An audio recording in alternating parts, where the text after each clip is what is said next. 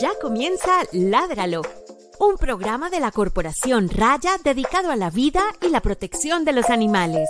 Por un mañana animal libre de crueldad, somos Corporación Raya. Escúchanos en Spotify, Apple Podcast y Google Podcast. Hola, muy buenas noches a todas las personas que se conectan el día de hoy a este en vivo que estamos haciendo el 25 de enero del 2023, el primer programa del 2023 y nuestra emisión 199 de Ládralo. Mi nombre es Juliana y les doy la bienvenida. Hola a todos, yo soy Gabriel Chica, también muy contento de estar en este nuevo programa Ládralo, también con esta invitada, este tema tan preocupante, pero que finalmente es tan necesario y del que, bueno, estábamos esperando tanto para hacer. Entonces, muy contento de que hoy podamos estar acá hablando de esto.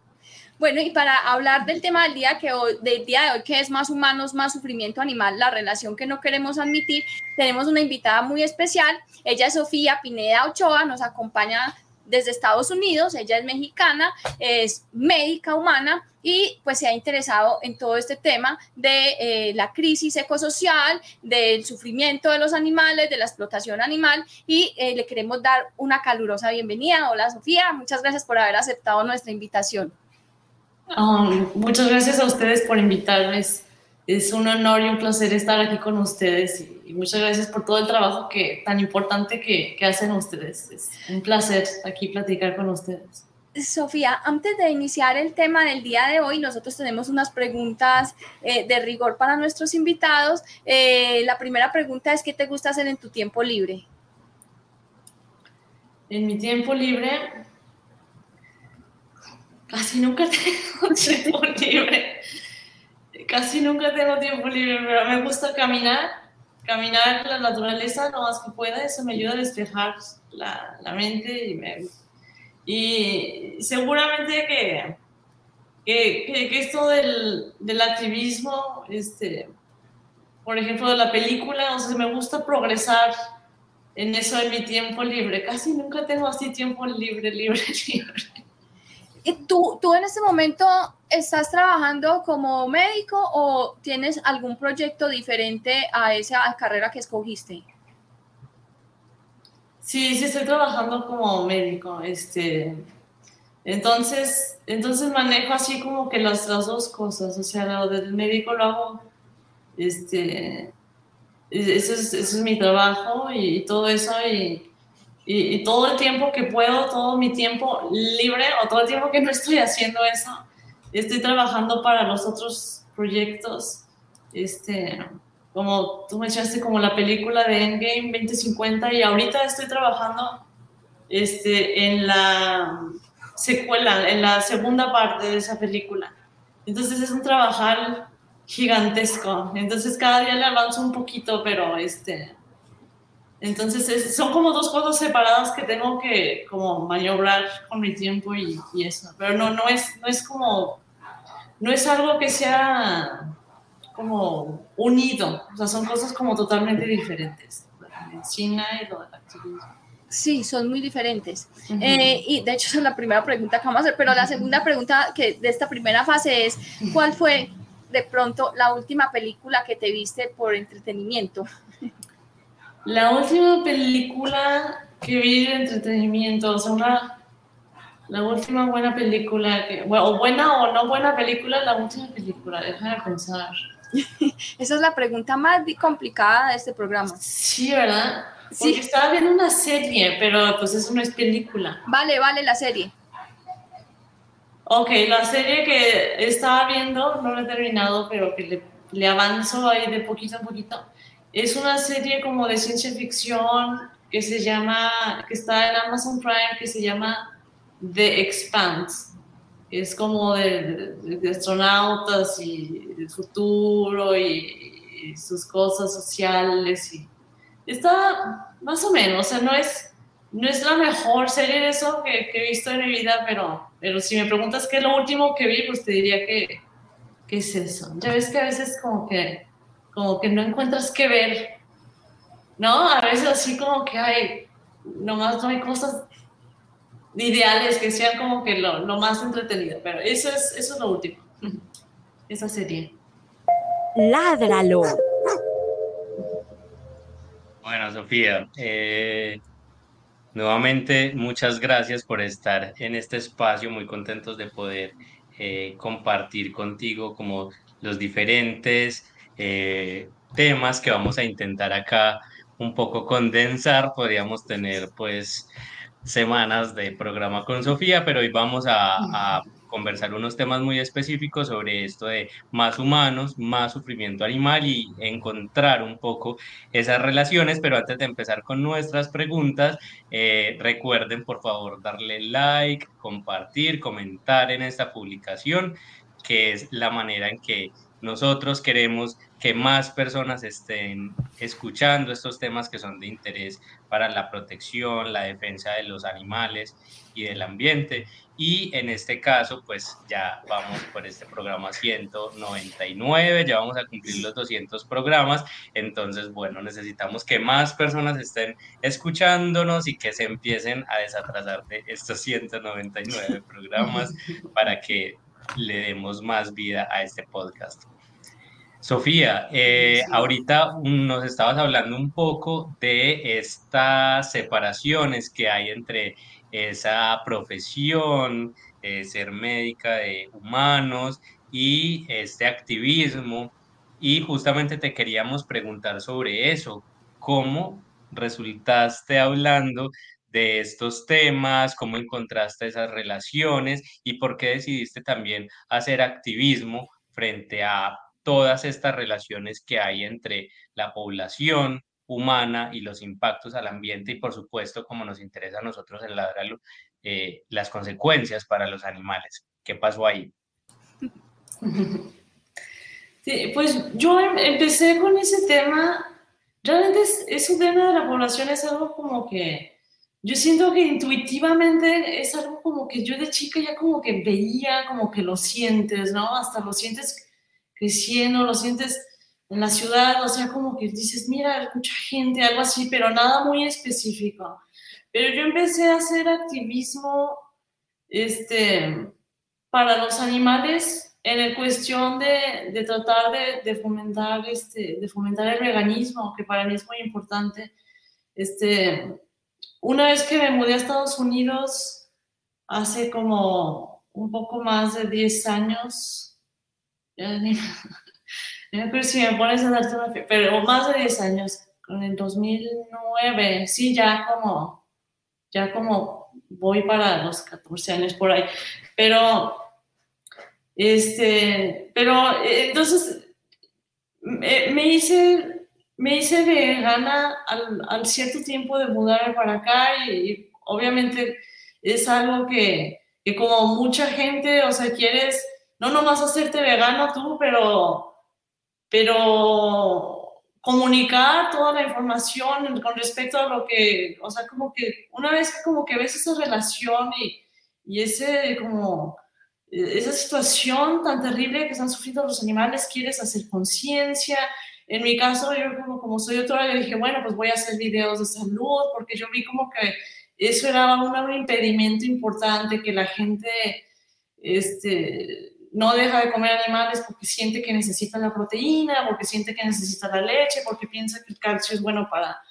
este, para los, que, que las lácteos es importante para los huesos, cosas así. Entonces empecé a hacer videos acerca de la salud y también del medio ambiente, también de los animales, pero fue, fue como que en, ese, en esa rama que, que empecé a ver más claramente que, que además de, de, lo del veganismo, que es increíblemente importante, y, o sea, por supuesto que es importante, pero que también vi que había también otra como faceta que estaba afectando a muchos animales y que estaba en cierta manera también como que como que eh, en cierta manera hasta como borrando todos los beneficios que se están haciendo hasta los animales en, en cuestión de veganismo, porque vi que, vi que los animales no estaban, o sea, que, que yo veía muchos beneficios de a ver, perdón, déjame, déjame clarificar mis, estuve cirugía en la mañana a las seis y media con anestesia completa, estoy así todavía media, con la cabeza media, este, vi, vi que no se estaba teniendo el progreso con los animales que yo desearía ver.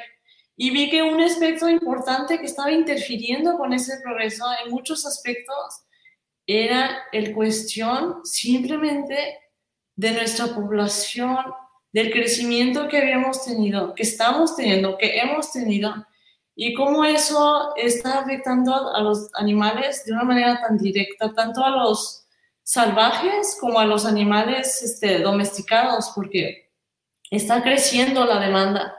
A pesar de, que hay más conciencia, hay más restaurantes, y todo eso, sigue creciendo la demanda y eso me preocupaba y me enojaba.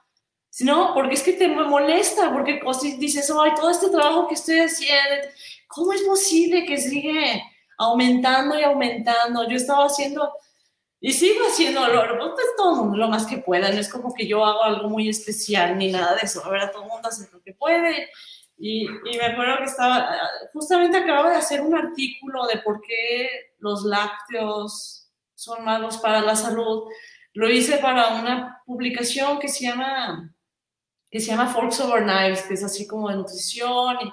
Y, y, y yo vi que tenía mucha difusión y todo eso. Y yo decía, pero ¿por qué? ¿Por qué sigue creciendo? O sea, ¿por qué no baja? Y, y, fue en ese como, en esa preocupación con los animales que, que empecé a, a, a, entender y a ver más claro y a investigar más eso de nuestra, el, cómo, cómo afecta nuestro crecimiento demográfico a los animales de una manera tan directa. A esta tuvo la respuesta muy, muy nada directa, ¿verdad? Perdón, espero que te haya servido. Bueno, y pues en esa misma vía eh, hiciste en la película Endgame 2050, que la hemos estado compartiendo ahí en nuestras redes sociales en enlace para que la, la vean.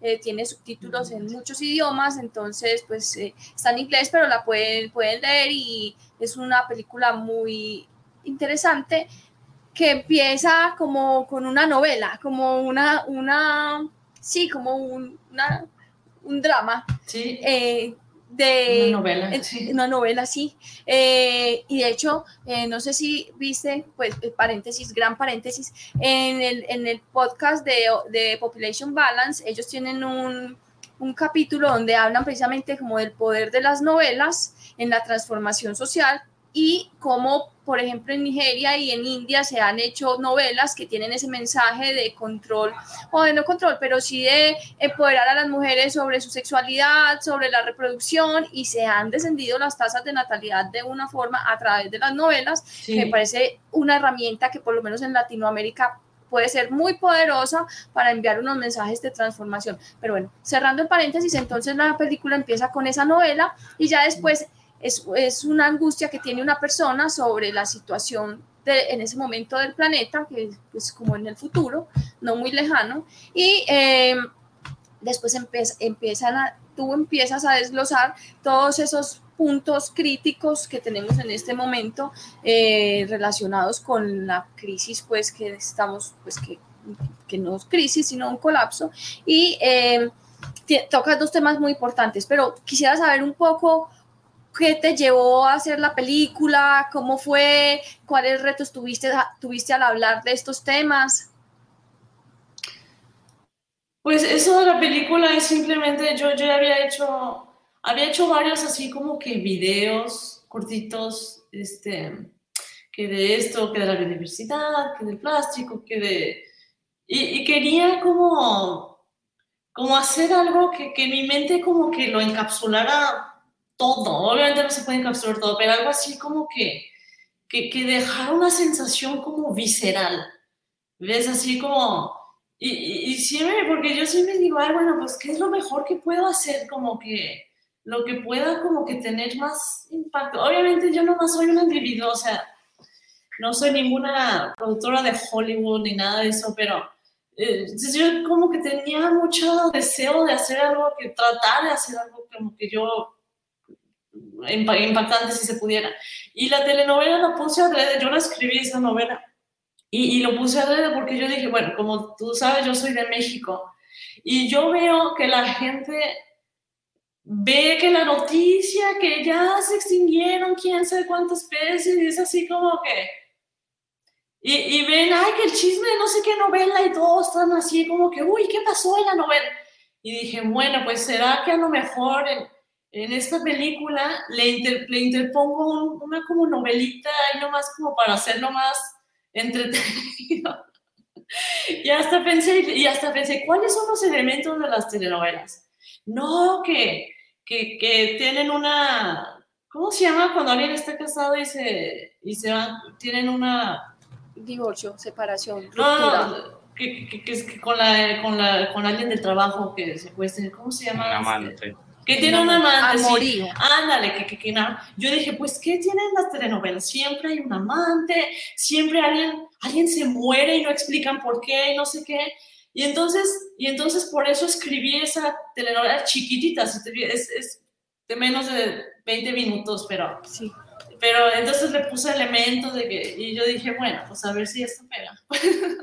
Esa fue la única motivación en poner eso de la telenovela, tratar de hacerlo más como digerible, así como para más interés. Bueno, y que creo que justamente, como dice Juliana, es como ahí muy potente porque uno de verdad eh, se vincula mucho con los personajes, con la historia, logra agobiarse por todo lo que está pasando y, y también lo ve muy cercano, ¿cierto? Lo ve como muy en, en su vida cotidiana y, y entiende la, la, preocupación y creo que es, es un logro muy importante con eso.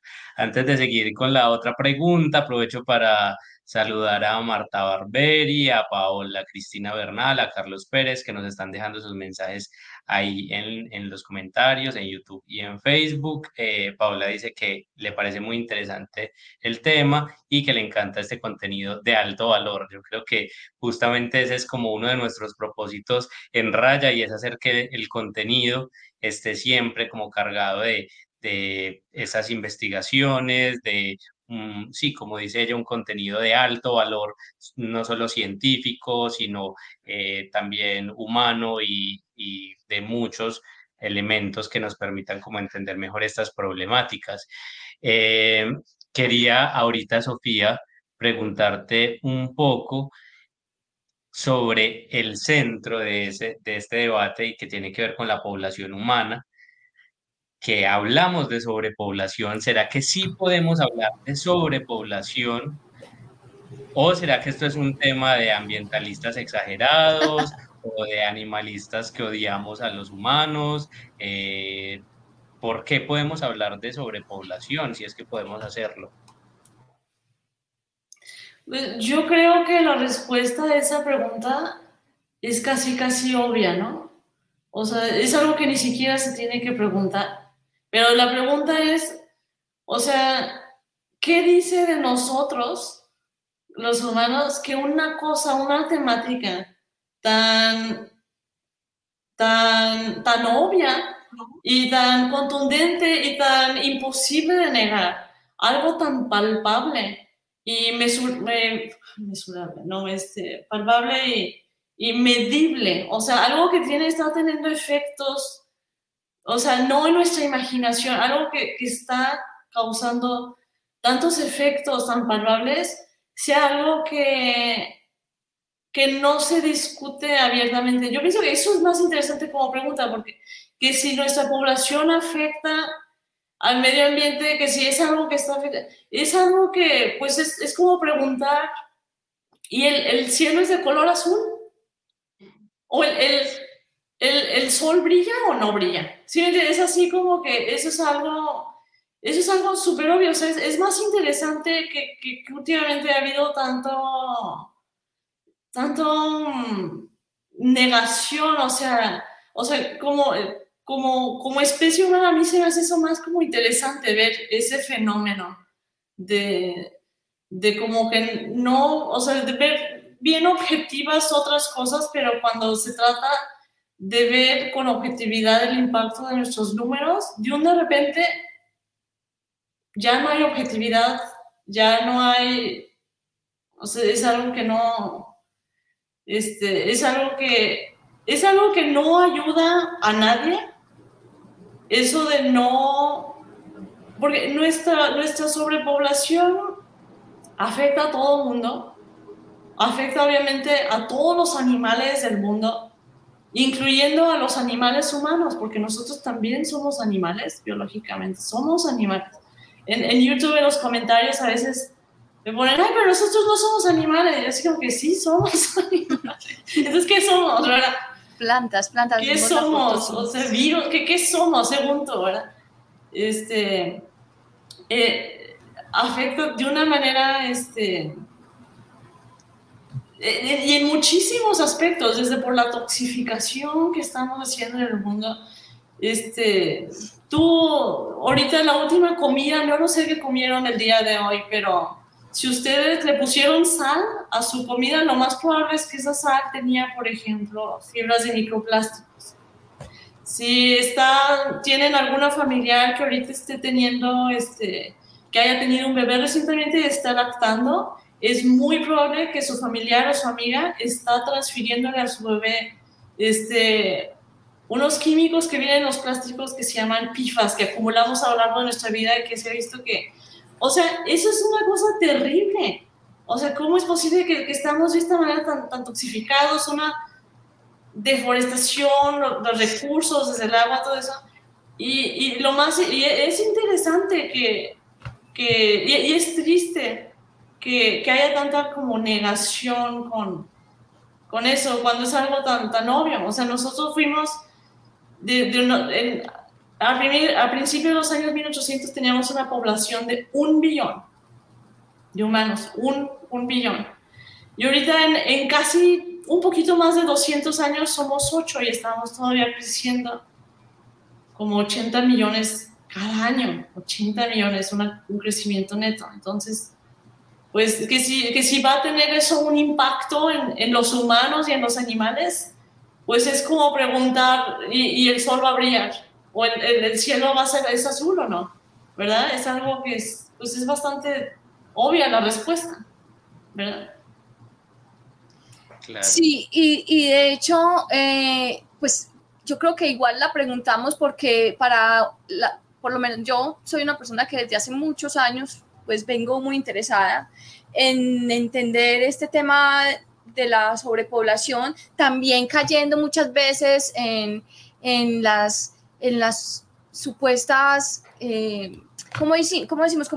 Las desviaciones que se dan hacia el tema, no, no, no es la población, es el consumo, no, no, es que si de pronto eh, cambiamos esto, podemos, no, es que todavía hay suficiente para mantener a más humanos, es que podemos crear más comida. Más humanos. más humanos siempre, o sea, siempre hay una forma. Aquí caben trillones de humanos, ¿verdad? Sí, tú ves. Hay mucho verde. A mí hay gente que me ha dicho, hay mucho verde todavía y se puede, y eso pues simplemente denota un desconocimiento muy grande como de... Eh, eh, sobre todo relacionado con el tema del consumo, que finalmente termina siendo una multiplicación, o sea, no es una cosa o la otra, son las dos. Mientras más humanos seamos, más consumo va a haber, independientemente de nadie, y esto es algo muy claro, nadie está dispuesto a renunciar a sus comodidades. Nadie va a decir, bueno, me voy a regresar a vivir una, a, un, a una cueva. Nadie va a decir, voy a renunciar a mi celular, voy a renunciar a mi computador, voy a renunciar al internet, voy a renunciar a ir a un restaurante. Nadie lo va a hacer.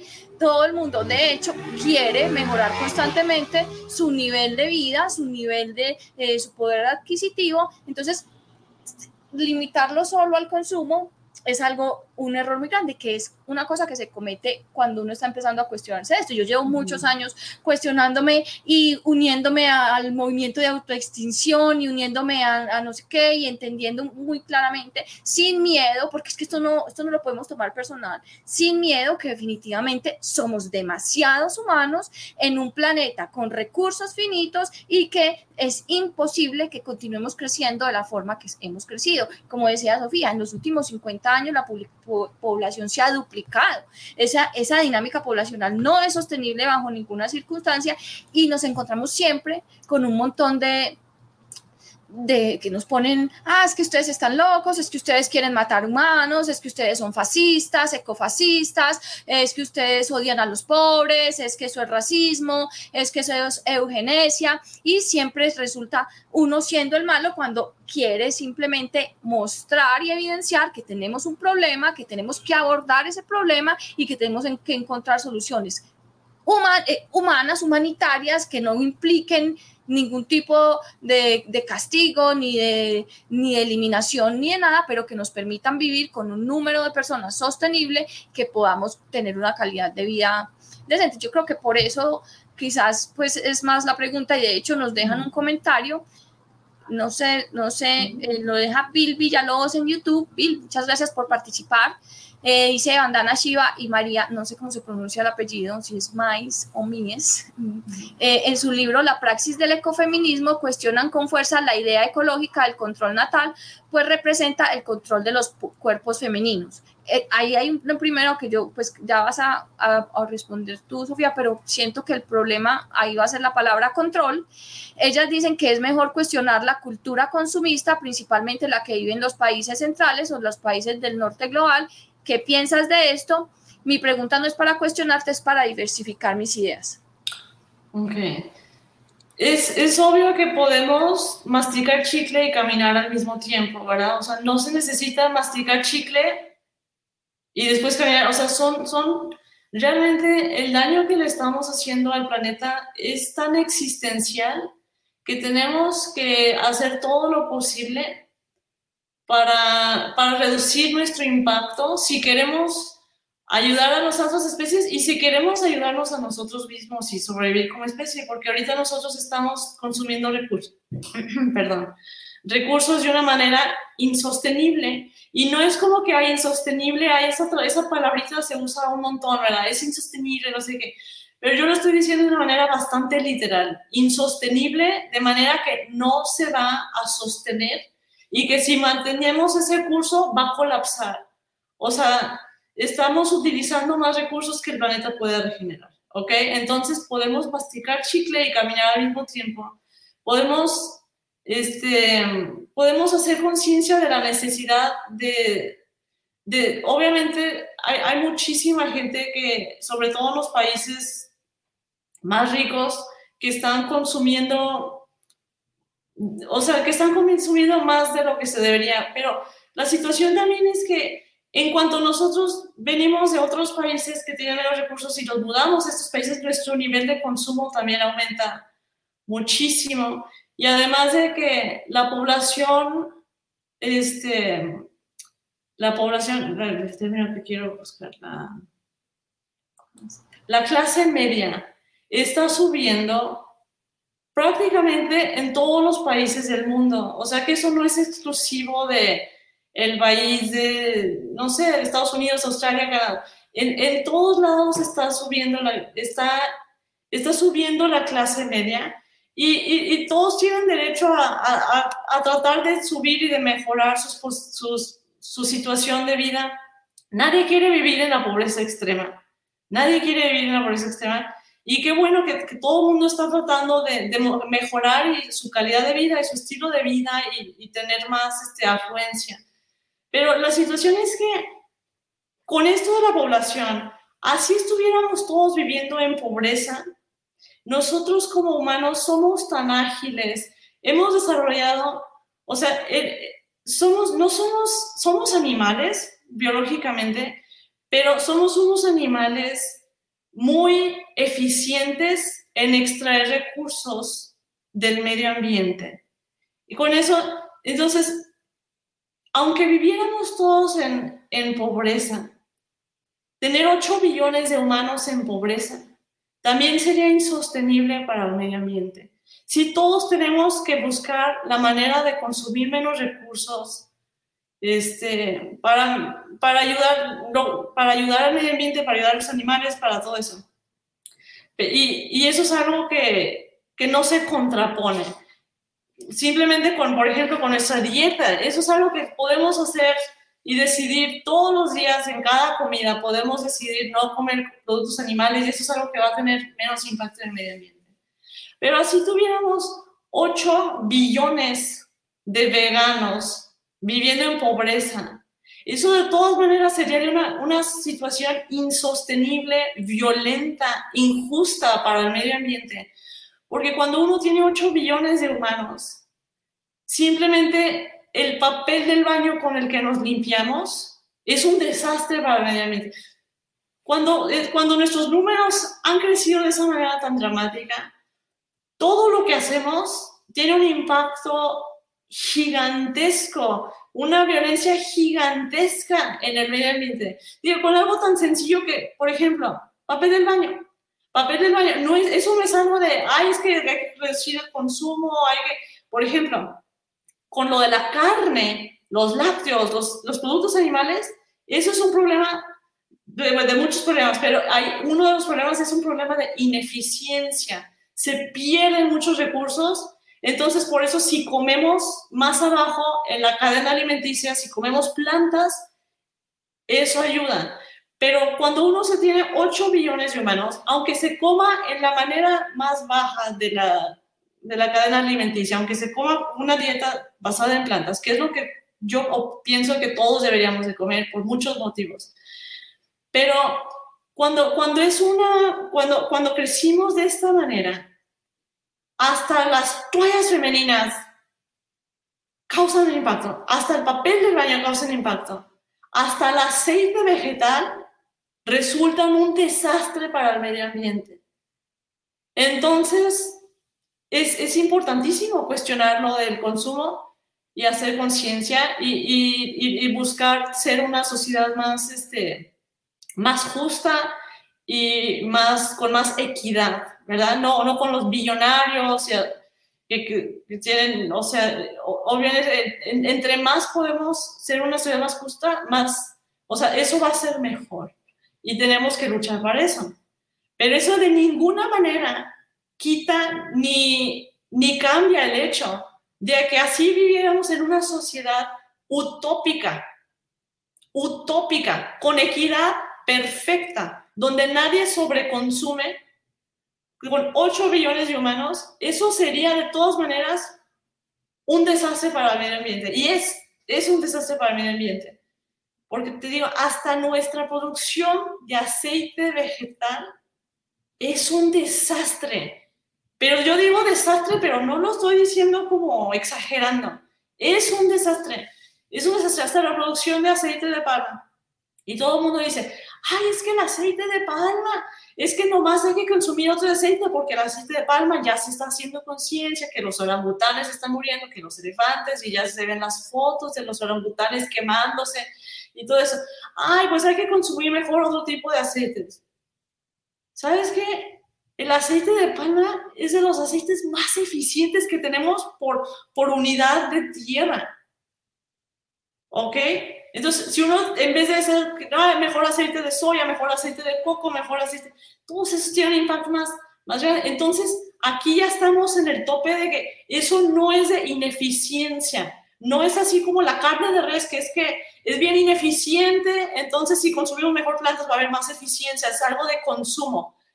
Aquí ya sobrepasamos esa situación que es solamente de consumo, porque con estos números, lo que da por resultado es que ya no hay nada que sea sostenible cuando se tiene una población de 8 billones de humanos.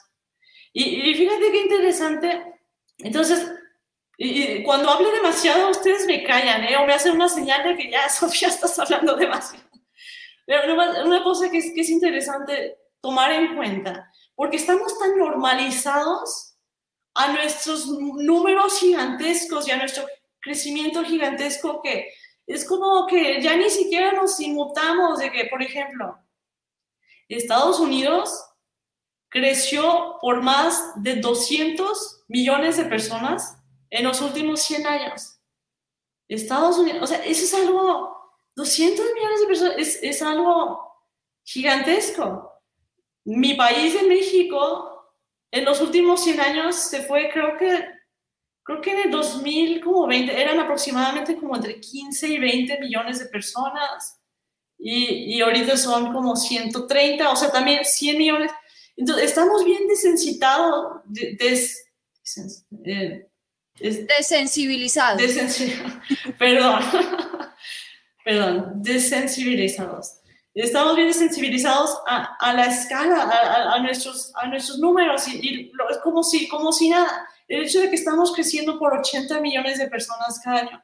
el hecho de que cuando empezamos la agricultura, hace relativamente bien poco tiempo en cuestión evolutiva. Nosotros empezamos a hacer agricultura aproximadamente 11.000 años atrás.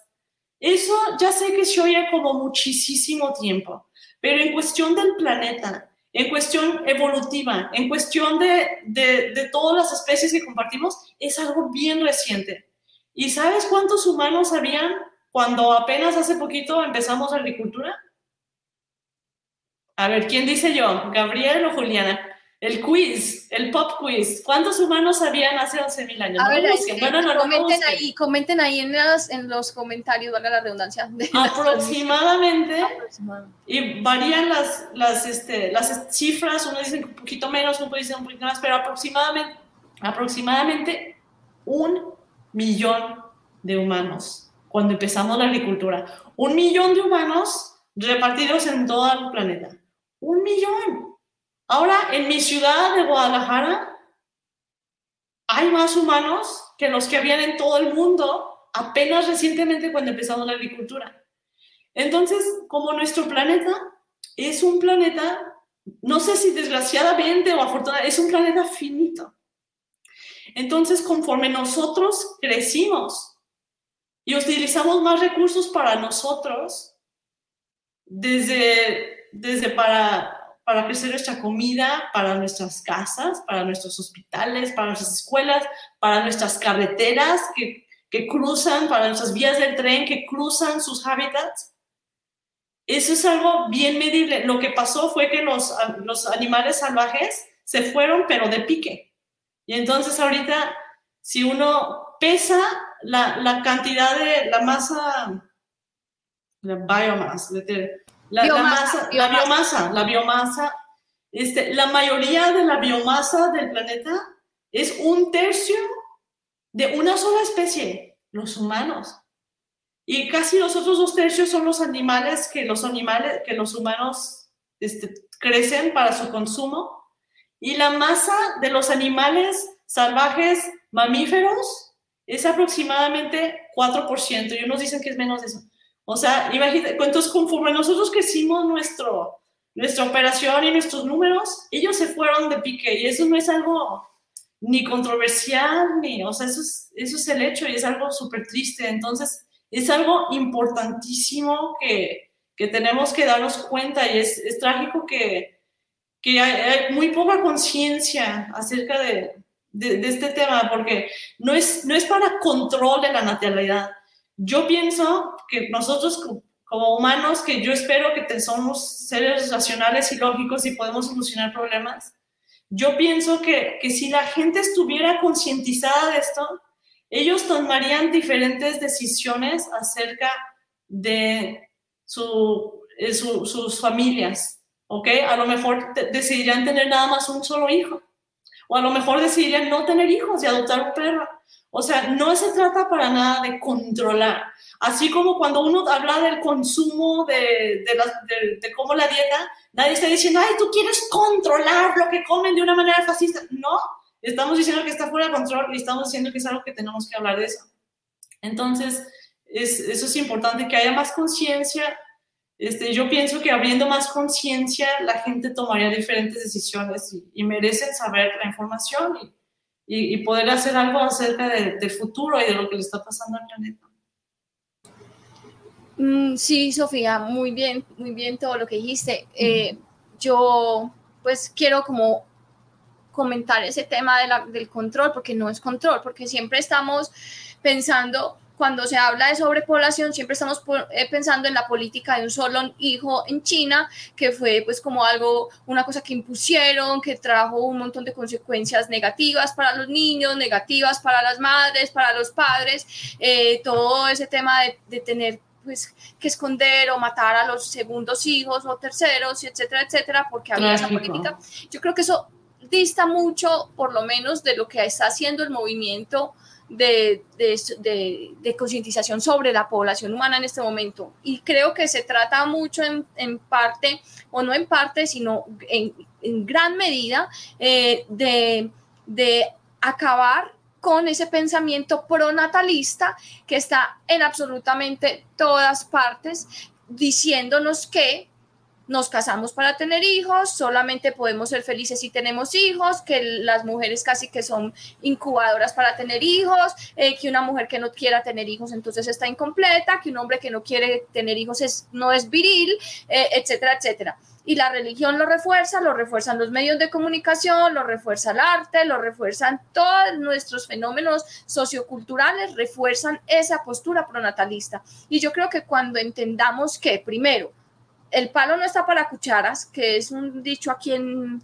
en Antioquia, que quiere decir que ya no hay posibilidad, o sea, no tenemos forma de albergar más seres humanos. Y además entendiendo que uno como persona puede desarrollarse plenamente y ser feliz y existir sin necesidad de tener hijos, eh, yo creo que empieza a disminuir, como decía Sofía, o sea, si de verdad tu, tu vocación de nacimiento es tener hijos, pues hombre, un hijo, no hay necesidad de tener más de un hijo. Uno puede eh, tener, las personas que quieren tener hijos pueden tener un hijo y ya, y no, no es necesario tener dos o que buscar la parejita o que hasta que me salga el niño o hasta que yo no sé qué, no, un hijo y ya, pero creo que no es un control, es simplemente tenemos que entender que no podemos albergar más seres humanos, así queramos, así nos parezcan espectaculares los niños, los seres humanos somos maravillosos, no se puede tener más seres humanos, tenemos que voluntariamente empezar a disminuir nuestros números, no solo a estabilizar la población, porque también es algo que mucha gente dice,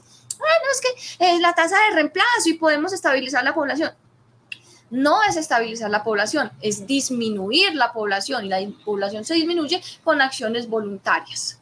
Por supuesto, por supuesto. Es, es, es importantísimo eso que dices, pero fíjate, o sea, cuando, cuando hablamos de, de la población, traes al, al, tema eso de China, que fue una injusticia este, contra los derechos humanos, ¿verdad?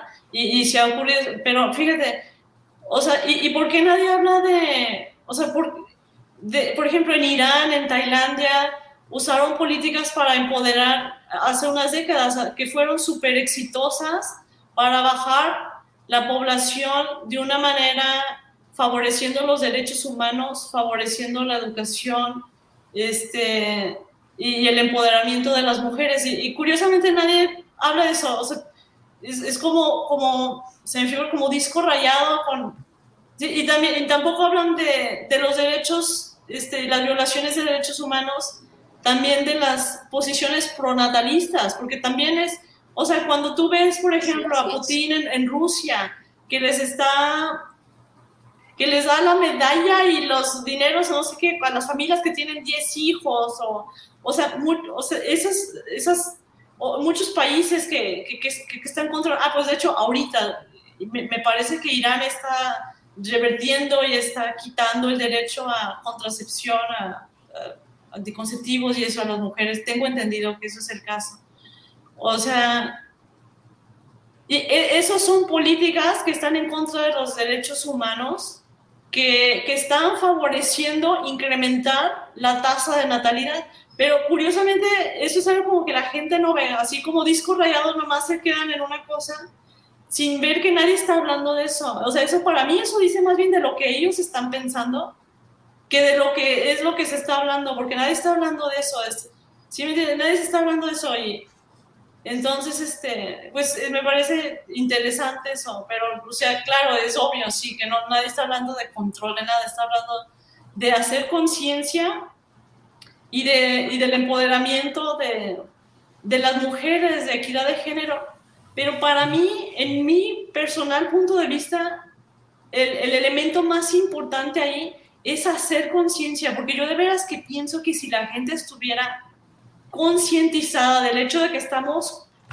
sobrepoblados de una manera bastante dramática, tomarían diferentes decisiones. Yo quiero pensar que los humanos tenemos un instinto de sobrevivencia bueno, compasión con nosotros y que tomaríamos diferentes decisiones.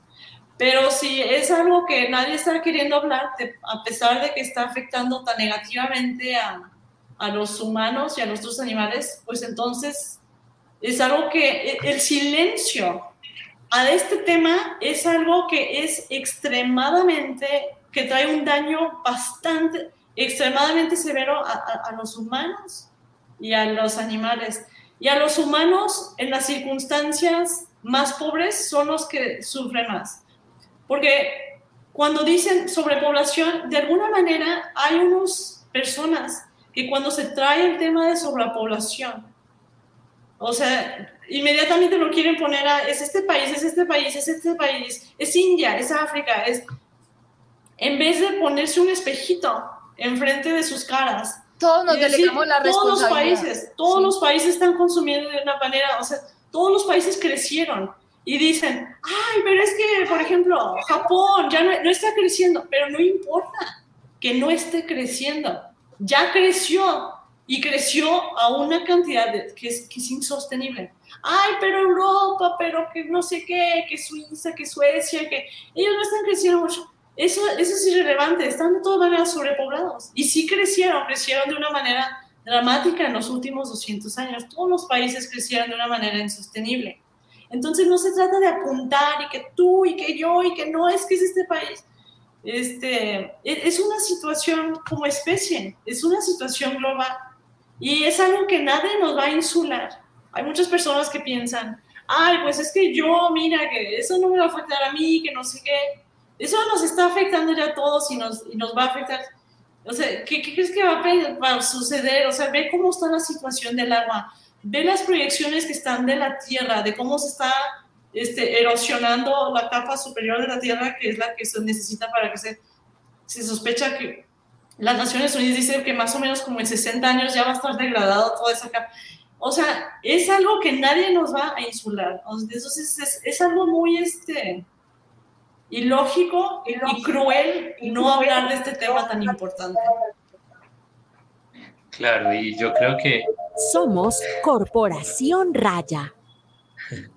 Yo creo, Sofía, que ahí, eh, digamos, algo clave es como todo eh, los tabúes que hay en torno a esto, los señalamientos, eh, que es un tema del que nadie se atreve a hablar porque si se atreve a hablar lo señalan de es un conspirador o es un exagerado o si tiene unas propuestas pues es un fascista y eh, bueno, no sé, digamos que está un poco como eh, siempre satanizado cualquier idea de algo que, como decíamos ahorita, es obvio, ¿cierto? Y tanto el impacto como esas consecuencias las estamos viviendo ya todos y todas en términos climáticos, pero también en términos sociales, ¿cierto? Es una crisis que, como Julián ha dicho en muchos espacios, abarca muchísimos elementos que nos impactan a nosotros, impactan a los demás animales y que es, es claramente como ya evidente.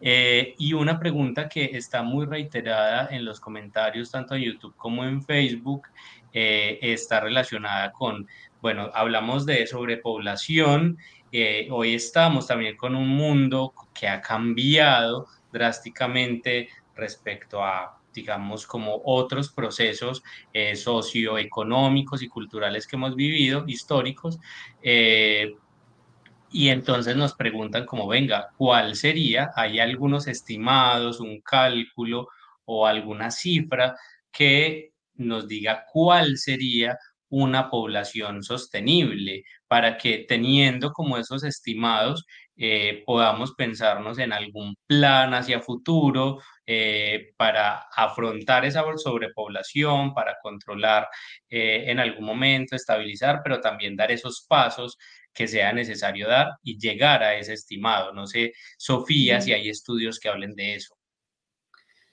Hay estudios que hablan de eso, hay muchos científicos que hablan de eso, y con respecto a ese tema, es algo que, que no se ponen de acuerdo, que no hay un consenso. Pero déjame decirte lo que sí es, es, claro y lo que, sí se, lo que sí es claro para todos es que estamos fuera de ese punto. Que ¿Cuál es el punto ideal en el que no causáramos, en el que pudiéramos sostenernos de una, que pudiéramos consumir recursos de una manera sostenible, que no estuviera dañando el medio ambiente y que se pudiera mantener indefinidamente o, hacia el futuro sin, sin estar dañando el medio ambiente?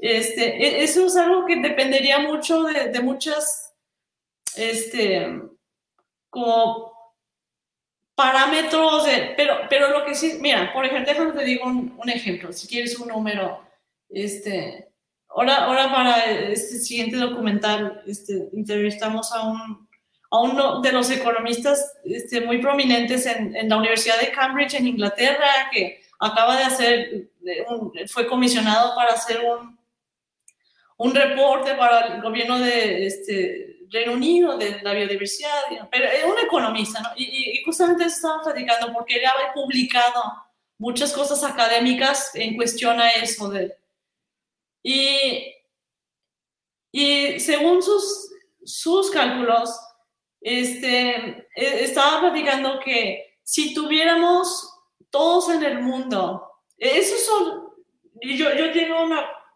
yo, yo difiero con, de, de, lo que él dice, pero él decía que si, si tuviéramos en el mundo, si nadie, según él, si nadie en el mundo, el doctor este, Partha Dasgupta, va a estar en el siguiente documental, eh, para que se estén preparando, porque ya estamos haciendo la parte 2, pero él decía, mira, si, si nadie, según si nadie ganara más de 20 mil dólares al año, nadie, una sola persona, nadie, o sea, y, otra persona, es como, ¿cómo se llegaría a ese punto? Porque uno se figura que se necesitara una cosa como de, de extrema, como, hablan de, del fascismo, o sea, eso se, se, necesitaría una cosa, o sea, para, para que nadie gane ni un centavo más de eso, y según él, para que no siguiéramos haciendo más impacto, entonces tendríamos que nadie ganar más de ese dinero y no haber más de, según él, 3.2 billones de humanos en el mundo.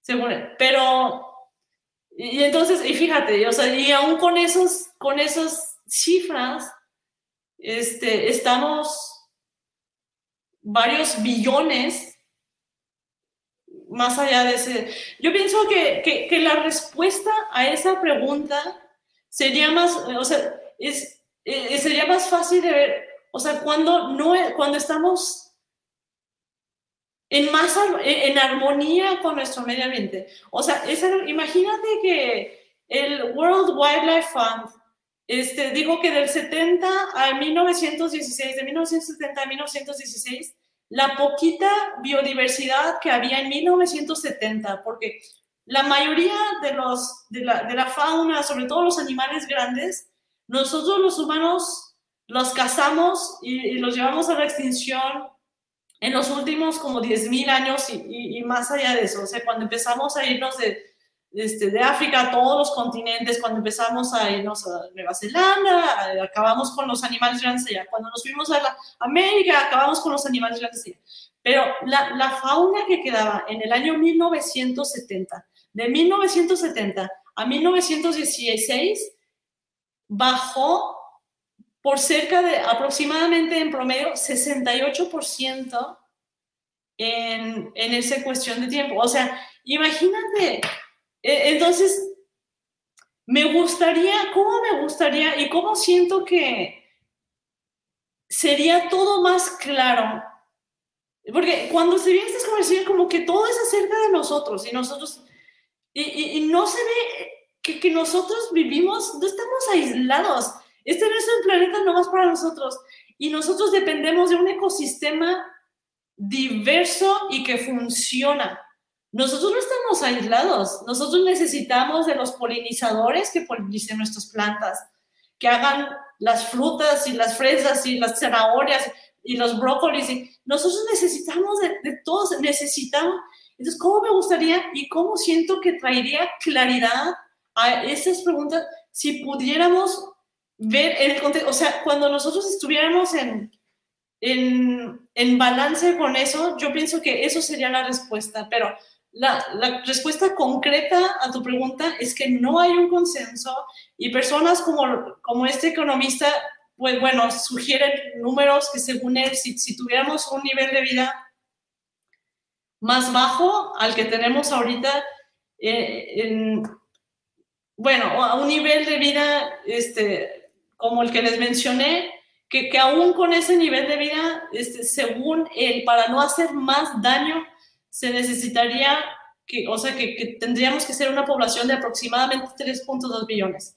Pero yo me pregunto, ok, 3.2 billones para no hacerlas más daño, pero ya hicimos un daño tremendo y hay muchas poblaciones que no están extinguidas, pero están a punto de ser extinguidas. Entonces, para mí, el no hacer más daño no es necesariamente algo que es a lo que deberíamos de aspirar. Yo pienso que deberíamos aspirar a revertir algo de esta cosa dramática, histórica, inusual que hicimos, que, que, causamos una extinción masiva que no se había visto en millones de años con nuestras acciones. O sea, no es algo pequeño, es algo histórico. No había habido una extinción masiva en 60 y qué, 65, 67 millones de años cuando cayó el, el asteroide, el meteorito en la península de Yucatán y los dinosaurios se, se extinguieron y todo el humo y, y aún así esa extinción duró miles de años. Yo pienso que una extinción así en cuestión de como décadas o, o periodos de tiempo tan cortos como los que estamos viendo ahorita por nuestras acciones, nunca se ha visto en el planeta. Entonces, para mí, aunque este cálculo que dice el doctor Dasgupta, este, o sea, para no hacer más daño, para mí eso no necesariamente debería de ser nuestro objetivo, no hacer más daño, sino más bien tratar de revertir, o sea, o sea, hasta más de eso, porque no, no se trata de nomás no hacer más daño, sino tratar de solucionar esta situación tan dramática que causamos. ¿Contesta eso la pregunta? Sí, y bueno, antes de, lo que yo voy a decir, les recuerdo que no se vayan sin darle like a este video, compartirlo, guardarlo y recuerden que a partir de la próxima semana estará disponible en todas las, plataformas de podcast, Spotify, Apple Podcast, Google Podcast, etc. Eh, Sofía, lo que estás diciendo es muy pertinente porque mm, yo me he encontrado con dos aspectos muy importantes. Cuando se habla de conservación de la biodiversidad, que en mi concepto tiene que reevaluarse absolutamente todos los objetivos de conservación y que la conservación tradicional no ha servido para nada, y se lo sostengo el que se lo tenga que sostener en la cara. Siento que eso tiene que cambiar desde la biología y desde la ecología, etcétera, etcétera. Esos objetivos de conservación tienen que cambiar, tienen que ser más valientes, tienen que ser más radicales y tienen que ser mucho más juiciosos teniendo en cuenta todos estos temas que estamos hablando el, tema, y cuando uno habla en, espacios de, protección del ambiente o de no sé qué, nunca se habla de la sexta extinción masiva, nunca se habla de la pérdida de, biodiversidad, siempre es como, bueno, eh, no, tenemos que reciclar, vamos a, a, a, que la gente aprenda a separar sus residuos, que en mi concepto son pendejadas a estas alturas, o sea, no deberíamos estar hablando ya de esto ha pasado tres décadas hablando de reciclaje, no funciona, no, no es lo que hay que hacer, etcétera, etcétera. Y por otro lado, en, en el, en el, así, pues, el gremio animalista eh, se niega también a hablar de el tema de la, la fauna silvestre, los animales salvajes. Siempre se, nos enfocamos en, en el, en la explotación animal, ¿cierto? En las vacas, cerdos, eh, gallinas, etcétera. Entonces me parece súper importante que lo mencionemos acá.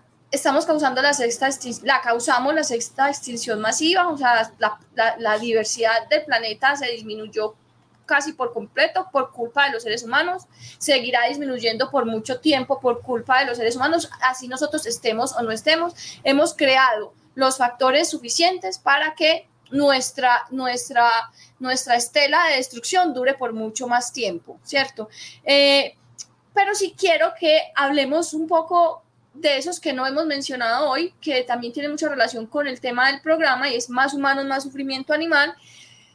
Los humanos, y como decías ahora, el consumo de animales y el consumo de derivados en secreciones animales sigue aumentando y eso también tiene mucha relación con ese aumento en la capacidad adquisitiva de las personas. Mientras más dinero que tienen las personas, pues quieren consumir animales porque hay una cultura de que consumir animales pues da estatus o, o habla muy bien del estado económico que tiene la familia. O sea, podemos comer carne, estamos bien económicamente.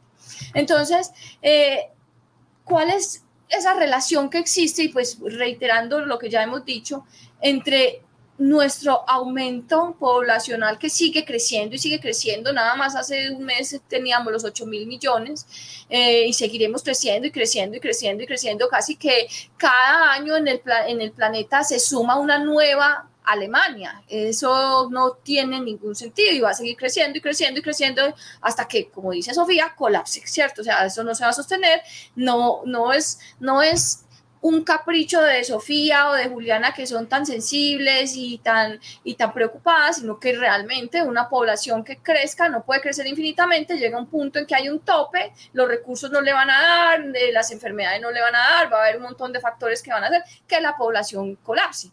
Y ese va a ser nuestro caso. Pero entonces en este momento que seguimos creciendo, seguimos creciendo, em, ¿cuál es esa relación que existe entre nuestro número y la explotación eh, de los otros animales? Y yo espero que no sea el caso, ¿eh? Pero nomás así. yo espero que no sea el caso que sigamos creciendo. Sí, creciendo, creciendo, pero, pero, este. Ok, eh, eh, las, pero sí, pero sí parece que vamos derechito ahí, este, corriendo, corriendo, corriendo a, a eso. Eh, pues la relación con, o sea, el, el, el crecimiento demográfico está íntimamente, íntimamente ligado con la explotación animal por varios factores, pero en, en primer lugar porque conforme nuestra población creció, la demanda de productos animales creció dramáticamente. No tengo las cifras ahorita conmigo y como he estado trabajando en otro tema, no, no lo tengo, pero no te puedo decir, desde el 60 se cuadruplicó o algo así. No te puedo decir, pero nomás eh, en general, este, se, se incrementó exponencialmente. Este, conforme nuestra población creció, este, conforme nuestra población se duplicó, este, entonces, e, la explotación animal e, en cuestión de, de, los productos animales que, estás mencionando, eh, tiene que ver, como tú dices, con, con, dos factores muy importantes. Número uno, el crecimiento demográfico, que simplemente que es difícil, que es difícil hacer un impacto en, en hacer como que, que el mundo se haga vegano. Es, es más difícil hacer eso cuando estamos creciendo por un millón de personas cada cinco días neto, ya después de muertes. Porque yo me, yo me pongo a pensar, ay, qué padre, cuando me llegan comentarios en mi YouTube, en la película, y me dicen, ay, me voy a hacer vegana, gracias a esta película ya me hice vegana, ya llevo así. Yo digo, ay, sí, qué padre, mira nomás. Pero yo digo, mira, y en, en cinco días ya tenemos otro millón de personas más que Es simplemente muchísimo más complicado y, y, no es que yo lo diga, sino que los números lo dicen. La, la cantidad de animales que se están creciendo en el mundo para, para satisfacer la demanda de productos animales, desgraciadamente está creciendo y no está disminuyendo. Y esto fue una sorpresa para mí la primera vez que vi eso. Este, lo vi a través de las Naciones Unidas, un reporte que hicieron de la un reporte de asociado con las Naciones Unidas y que estaba viendo las proyecciones. Y otra cosa que me asustó es que las proyecciones estaban, pero dramáticas. Para, en ese reporte decían que en los próximos 10 años la cantidad de lácteos iba, y la cantidad consumida de lácteos y de pollo iba a crecer por 20%, y la cantidad de carne de cerdo y carne de vaca iba a crecer por 14%.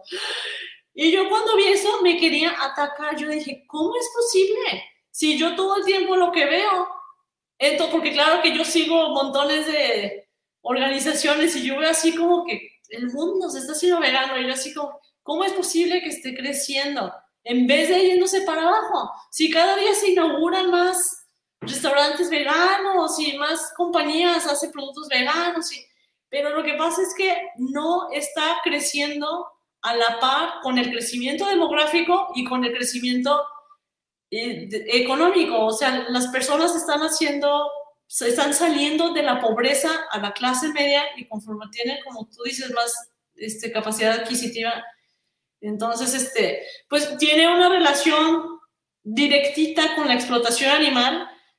Por eso, porque es, es una cosa tragiquísima lo que estamos haciendo los animales domesticados en una cantidad que no se puede ni siquiera concebir, que 80 millones de animales ni siquiera lo concebimos. O sea, la, la crueldad que está existiendo y cómo eso se aumentó tan significativamente conforme nuestra población se duplicó, incrementó. Es, o sea, porque entre más animales están creciendo para eso, pues más, más muerte, más crueldad, más sufrimiento, ¿no? Yo pienso que eso no es un buen camino, o sea, el que haya cada vez más animales que se están, es, es lo contrario de lo que se quisiera, lo que, lo que se quisiera es que, que bajaran, hasta en mi opinión, en mi deseo y lo que yo más quisiera que ya no se usaran para nada. Pero como, como hemos comentado, la otra, la otra manera en que se están explotando, o sea, con nuestro crecimiento demográfico, los animales, es que no es nomás los animales domesticados, los animales salvajes se están muriendo porque la vida, que, la vida de los animales salvajes de por sí, o sea, siempre es, es complicado, ¿no?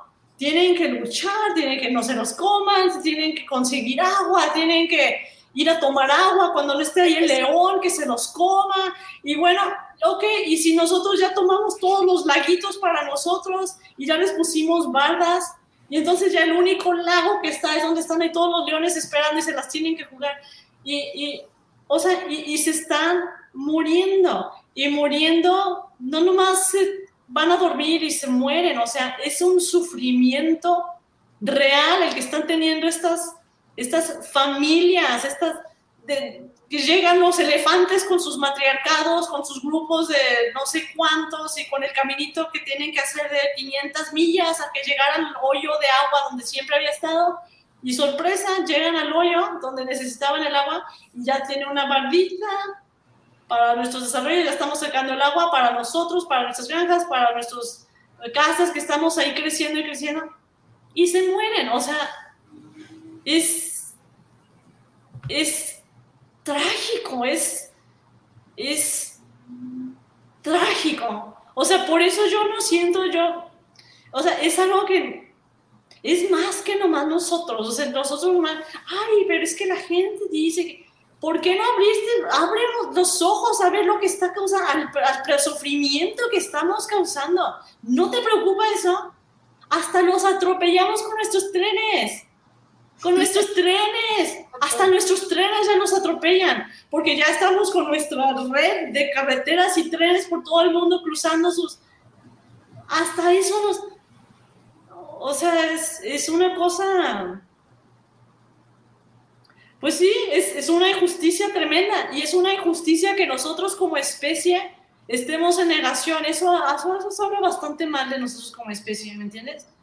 Entonces, es algo que, que sí es importante, es, es, muy importante, en mi opinión. Sí, no, tienes toda la razón. Y aquí comenta Esteban, eh, los veganos nos metemos en una burbuja en la que creemos que todo está mejorando, pero las cifras nunca han mostrado eso y pues, pues es más que lógico, porque finalmente los veganos siempre nos encerramos en grupos de veganos, ¿cierto? Uno se junta, es más que todo con otros veganos y dice, uy, no, ya todo el mundo es vegano y está ahí sesgado con una información que es falsa y que no ve para allá. De hecho, no, no, las cifras no dicen eso. La gente cada vez come está, más. Está, y, y porque lo ves así como que en los en los posts, ¿no? Ay, ahora esta, ahora esta cadena que ofrece la hamburguesa vegana. Y tú dices, ay, pues sí, cada día hay una cosa nueva. Entonces, de seguro, pero no es, desafortunadamente no es lo que está sucediendo. Y eso, eso, eso es muy trágico. Pero te interrumpí, Juliana, perdón. No, no, no. Eso era exactamente, eso era exactamente. Que, ah, tenemos un nuevo restaurante, es porque el mercado está creciendo.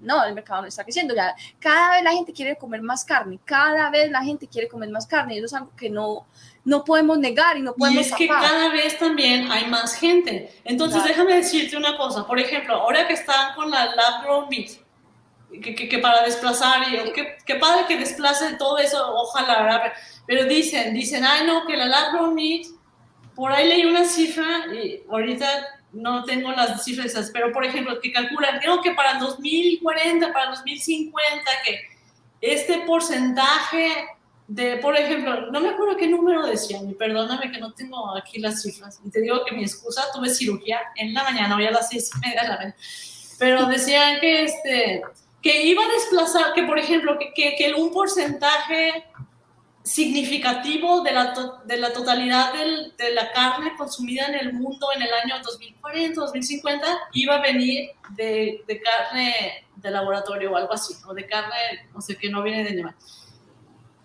Pero aún así, estaban calculando que de todas maneras eso no iba a bajar la, la, la cantidad de animales que se están produciendo ahorita. O sea que, por ejemplo, si dicen, ay, el 50% ya va a ser de la cromit o de algo, así. Pero entonces están calculando que el otro 50% va a ser más grande de lo que está ahorita. Y entonces eso cómo es, eso cómo es aceptable o positivo. O sea, o sea si de todas maneras va, va a haber más consumo, ¿sí me entiendes? O sea, o sea, está creciendo, si todo eso, nuestra capacidad adquisitiva y lo que la gente quiere comer más y más, pero también, y es por lo que regreso también, nuestro crecimiento demográfico es importante y eso no se puede negar. Cada persona tiene un impacto y, y te digo, y aunque hubieran 8 billones de veganos, de todas maneras sería una tragedia para el medio ambiente. Sí, y bueno, ya hablamos, pues ya para ir cerrando, Hablamos de los animales salvajes, hablamos de los animales que explotamos para alimentación y no hemos hablado de unos que son los perros y los gatos, que son los animales compañeros, que tienen unas dinámicas absolutamente ligadas e iguales a las de los seres humanos y que además tienen un impacto tremendo ambiental porque a ellos también hay que darle, pues que además son carnívoros, el, uno facultativo y el otro eh, más flexible, pero todos dos comen carne que también termina siendo un impacto grande en los que ya hablamos, que son los explotados para la comida y que son abandonados todo el tiempo. Eh, mientras más pobre la gente, los animales están más mal. Eh, son unas dinámicas de esas poblaciones de perros y gatos que están súper ligadas a los humanos y mientras ellos crecen, igual crecen como nosotros en población. Mientras más humanos somos, más perros y gatos hay y, todo lo que está derivado, pues como de esas poblaciones tan altas. Eh, yo creo que, Gabriel, ¿tenías algo ahí?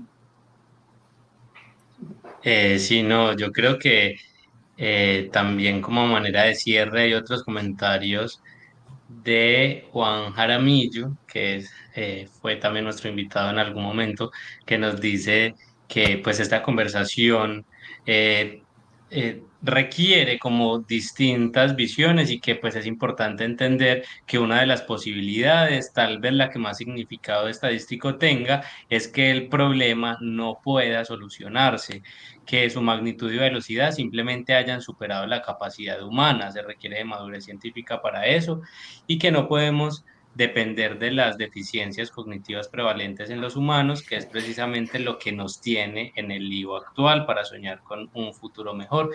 Y él dice definitivamente no, el futuro no va a ser mejor.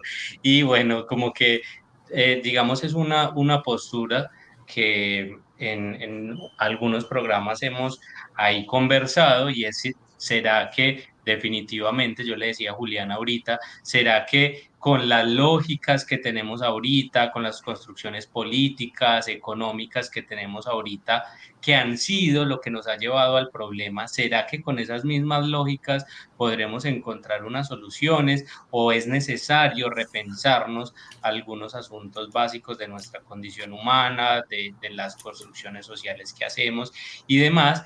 Pero son preguntas que seguramente no vamos a poder responder eh, ni ahorita ni en mucho tiempo. Yo creo que son asuntos sobre los que debemos reflexionar, que debemos tener en cuenta. Yo creo que hoy, aunque esto siempre nos lleva de alguna manera a la desesperanza, eh, también el objetivo que nosotros hemos tenido con esto es que justamente seamos críticos, que reflexionemos y que por ahí han salido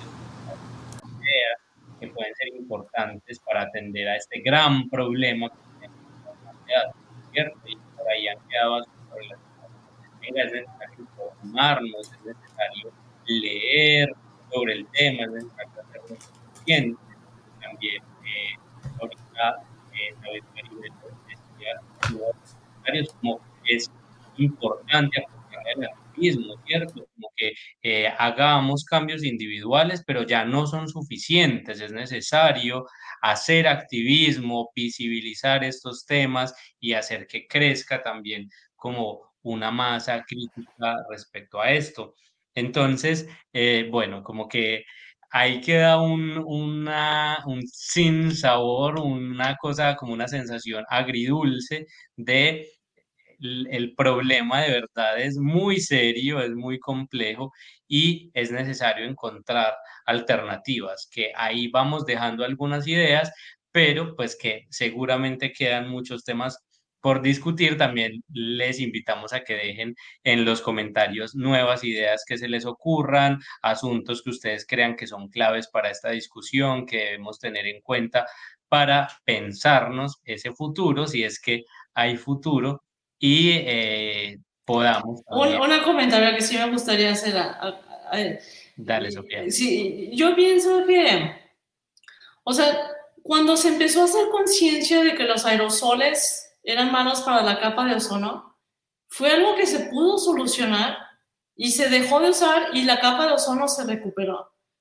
Cuando se empezó a hacer conciencia de que, que, fumar era muy malo, las tasas de fumar sí, sí bajaron significativamente. Yo no estoy tan segura de que, de que esto es algo como que sin, sin solución y que, que no se puede hacer. Al contrario, yo lo veo como una cosa de mucho empoderamiento. Porque eso es algo de que si uno dice, ay, es que necesita el gobierno hacer infraestructura para cambiar nuestro sistema de energía, bueno, pues eh, eh, sí, qué complicado, ¿verdad? O sea, condiciones como están los gobiernos en casi todos lados del mundo, tan complicado, la situación tan dividida, todo el mundo.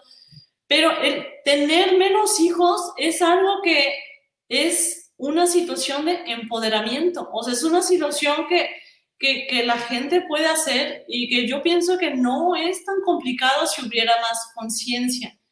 Entonces, este, pues yo pienso que, que no es así como que eso es algo que no nos da el cerebro para más.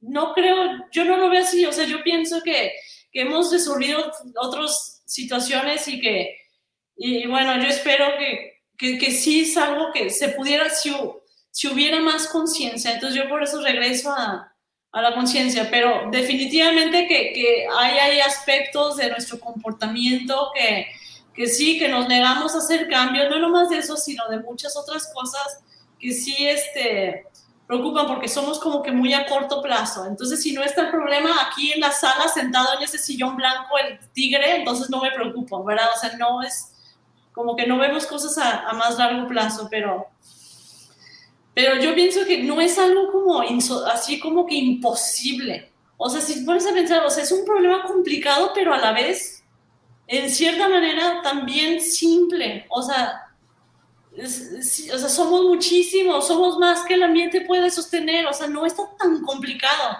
O sea, sí entonces yo pienso que, que ahí hay una herramienta de, de, empoderamiento, que eso puede ser para la gente, sentir que puede ser una, algo importante con sus con, sus, con, con nuestras decisiones de, de, familia. Bueno, yo también, yo soy más del lado del profesor Juan Camilo. Yo siento que tenemos poco, pues yo pienso que no tenemos nada que hacer, porque es que finalmente también existe esa complejidad, o sea, somos demasiados, eh, demasiadas personas para llegar a la información, demasiadas personas, la mayor cantidad de personas del mundo están en situación de desventaja cero acceso a la información, cero acceso a la educación, los gobiernos son corruptos, los gobiernos no hacen lo que tienen que hacer, la gente se queda desconociendo por completo y bueno, pues creo que ahí se suman un montón de cosas. Finalmente, la esperanza no pierde, ¿cierto? Muy, muy complejo. Somos una especie difícil, o sea. Muy complejo. Somos una especie muy, muy compleja. Así es. Sofía, yo creo que pues te agradecemos muchísimo por haber estado en el programa. Eh, creo que es un tema que pues ya lo hemos mencionado en otros, en otros programas, inclusive el pasado, el del último del año pasado, lo recomiendo para que lo escuchen, fue con Marta Tafalla, ella es filósofa de España y estuvimos hablando sobre también todo este tema, eh, sobre eh, los puntos de no retorno y sobre el papel que, se, que tiene que tener la filosofía y la ética en, todo este, en toda esta crisis. Entonces se lo recomiendo, lo pueden escuchar en las plataformas de podcast. Y bueno, no, Sofía, muchísimas gracias por haber atendido la invitación. Yo sé que pues tienes una agenda muy ocupada, además estuviste con anestesia hoy, entonces eh, pues agradecemos mucho pues que te hayas conectado al programa. No, pues un millón de gracias a ustedes, a, a ti, Gabriel y a Juliana, un, un millón de gracias. Este, súper interesante este podcast y, y, nuestra conversación. Les, les agradezco mucho que, que, me hayan invitado. Bueno, a todas las personas les recuerdo que eh, lo pueden escuchar en las plataformas de podcast, que lo compartan, comenten y que en un mes, ojalá, estaremos con otro tema de interés para los que queremos y los protegemos y los que protegemos a los animales. Muchas gracias y feliz noche. Chao. Feliz noche. Gracias. Bye bye.